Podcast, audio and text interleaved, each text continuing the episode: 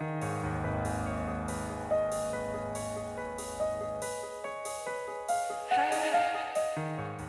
nombre es Mauricio Lechuga y te doy la bienvenida a octubre, el mes de los breviarios cadavéricos, en el que te compartiré una creepypasta o leyenda urbana todos los días. Si algunas de estas historias realmente sucedieron o son retorcidos inventos de alguien, tú lo tendrás que decidir. Recuerda que pueden contener amplias descripciones de violencia y o lenguaje explícito. Escucha bajo tu propio riesgo.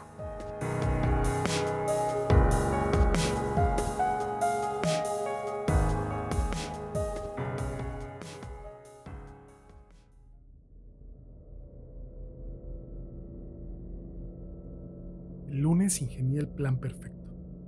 Nadie ni siquiera sabía que éramos amigos. El martes él se robó el arma de su papá. El miércoles decidimos que haríamos nuestra jugada en la asamblea del día siguiente. El jueves, mientras todo el colegio estaba en el gimnasio, esperamos justo afuera de las puertas.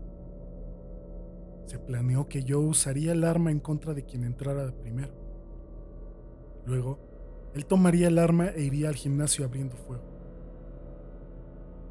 Me acerqué a Don Quinn, el orientador, y le disparé en la cara tres veces. Cayó en la entrada del gimnasio, muerto. Los disparos fueron ensordecedores. Escuchamos gritos en el interior. Nadie nos podía ver todavía. Entregué el arma y murmuré, tu turno. Él corrió al gimnasio y empezó a disparar.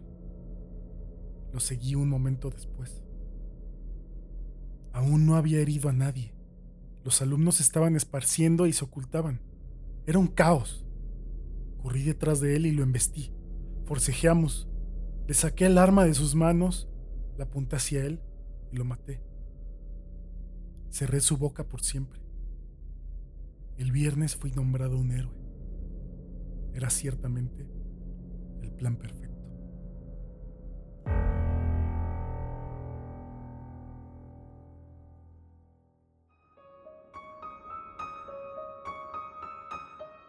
Para que no te quedes sin escuchar ninguno de los breviarios cadavéricos que se publicarán en todo octubre, suscríbete en tu aplicación favorita, Apple Podcast, Spotify, la que sea. También compárteselo a quien le gusten todos estos temas de miedo, suspenso y creepypastas. Te recuerdo que en Patreon podrás escuchar historias extra exclusivas para los miembros. Encuéntralo en patreon.com diagonal Morten Podcast. Gracias Tonkotsu Bob y Alejandro Villaseñor. Espero que les gusten las historias exclusivas y así como ellos, eh, te invito a apoyar el proyecto. Sígueme en Twitter e Instagram como Morten Podcast y cuéntame, ¿cuál ha sido tu breviario cadavérico favorito?